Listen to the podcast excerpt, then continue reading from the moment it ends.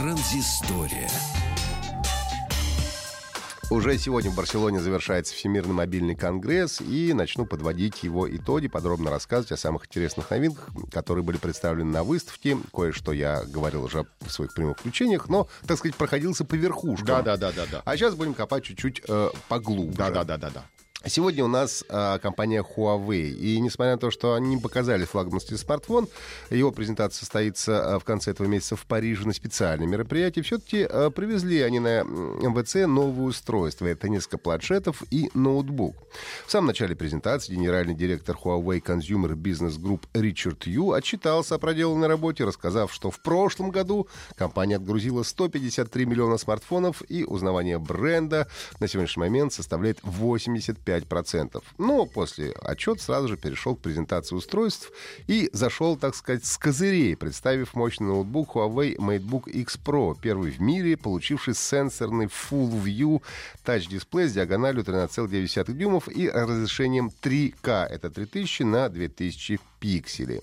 Не обошлось без сравнений с MacBook э, Pro 13, у которого рабочая площадь экрана составляет 82%, когда как у нового MateBook X Pro 91%. 1%. Ну и действительно, экран ноутбука, серьезно, имеет очень тонкие рамки по краям. Отчасти этого удалось добиться, переместив камеру на клавиатуру между клавишами F6 и F7. Но об этом я расскажу чуть-чуть попозже, поподробнее. В MateBook X Pro устанавливаются процессоры Intel Core i5 и i7 восьмого поколения, что, по словам производителя, обещает до 40% прироста производительности по сравнению с предыдущим, соответственно, поколением, седьмым. Вес ноутбука 1 кг 330 граммов, толщина в самом узком месте меньше 5 миллиметров. Тем более приятно, что в такой, кстати, полностью металлический корпус сумели поместить дискретную видеокарту GeForce MX 150. Ну и от одного заряда батареи а, MateBook X Pro должен проработать 12 часов при проигрывании видео, до 14 часов при обычном рабочем сценарии использования и до 15 часов при просмотре веб-страниц. А ноутбук получил 4 встроенных микрофона с охватом 360 а, градусов, 4 динамика и поддержку технологии объемного звучания Dolby Atmos. А, также есть поддержка Thunderbolt 3, что позволяет подключать дисплей 4К и внешние видеокарты вплоть до GeForce GTX 1080. Ну и, на мой взгляд, очень круто решили проблему безопасности. Дактилоскопический датчик встроен в кнопку Power. Ну, то есть, вы, когда вы просто включаете ноутбук, то также он определяет вас, никто чужой сделать этого просто не сможет. Также MateBook э, X Pro — первый в мире ноутбук, получивший утопленную в камеру, э, в клавиатуру камеру, расположенную как раз между клавишами F6 и F7 7. Для того, чтобы начать ей пользоваться, нужно просто на нее нажать, она так выпрыгивает из клавиатуры. Но, правда, для того, чтобы ваше лицо полностью попадало в экран, придется найти перед камерой правильное положение, что получается, кстати, далеко не всегда сразу. Потом, также одним движением камеру можно убрать, что понравится тем, кто боится слежки и заклеит камеру скотчем или изолентой.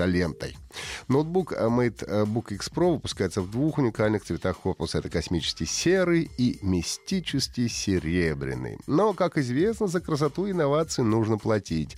Цены на MacBook X Pro, прям скажем, не маленькие. Минимальная комплектация с Intel Core i5 обойдется в полторы тысячи евро, максимальная в 1900. А ноутбук поступит в продажу во втором квартале этого года в Канаде, США, Германии, Италии, Саудовской Аравии. Но о том, появится ли он а, в России, по какой цене, пока не сообщается.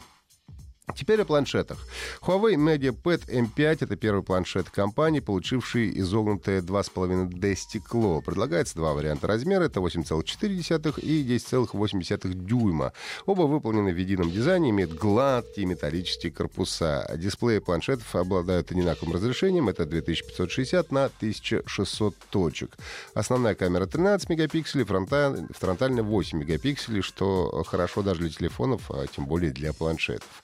Один из цветов на выбор — это космический серый, второй — это золотой, так называемый Champagne Gold. А, Huawei Media PET M5 построены на базе процессора Kirin 960, который устанавливался в прошлогодней флагманы компании, такие как Huawei P10 и Mate 9. Ну, то есть смело можно сказать, что устройство обладает достаточным запасом мощности на ближайшие несколько лет, и сегодня вполне способны тянуть игры с хорошей графикой, выполнять любые другие мультимедийные задачи. Батареи имеют емкость под 100 у 8-дюймовой модели и 7500 мАч у 10-дюймовых. Ну и что немаловажно, планшеты получили поддержку быстрой зарядки Huawei Quick Charge.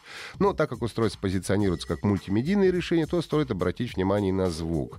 А, планшеты с диагональю экрана 8,4 дюйма оснащаются двумя, а 10-дюймовые четырьмя динамиками, настройка которой занимались специалисты э, Harman. Также имеется поддержка технологии Huawei Hison, э, обладающая за, э, отвечающая за объемный звук.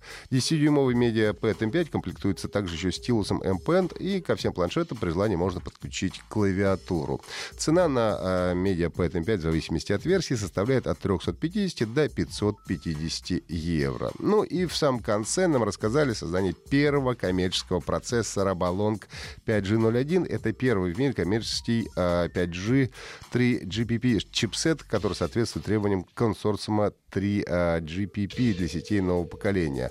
А, чипсет способен работать в сетях 4G и 5G и обеспечивает скачивание со скоростью до 2 гигабит э, в секунду. Как я уже рассказывал, вообще э, тема 5G на выставке в этом году, в общем-то, преобладала. Все, кто только мог, э, представлял какие-то свои 5G решения. Ну и вот компания Huawei представила первый коммерческий образец.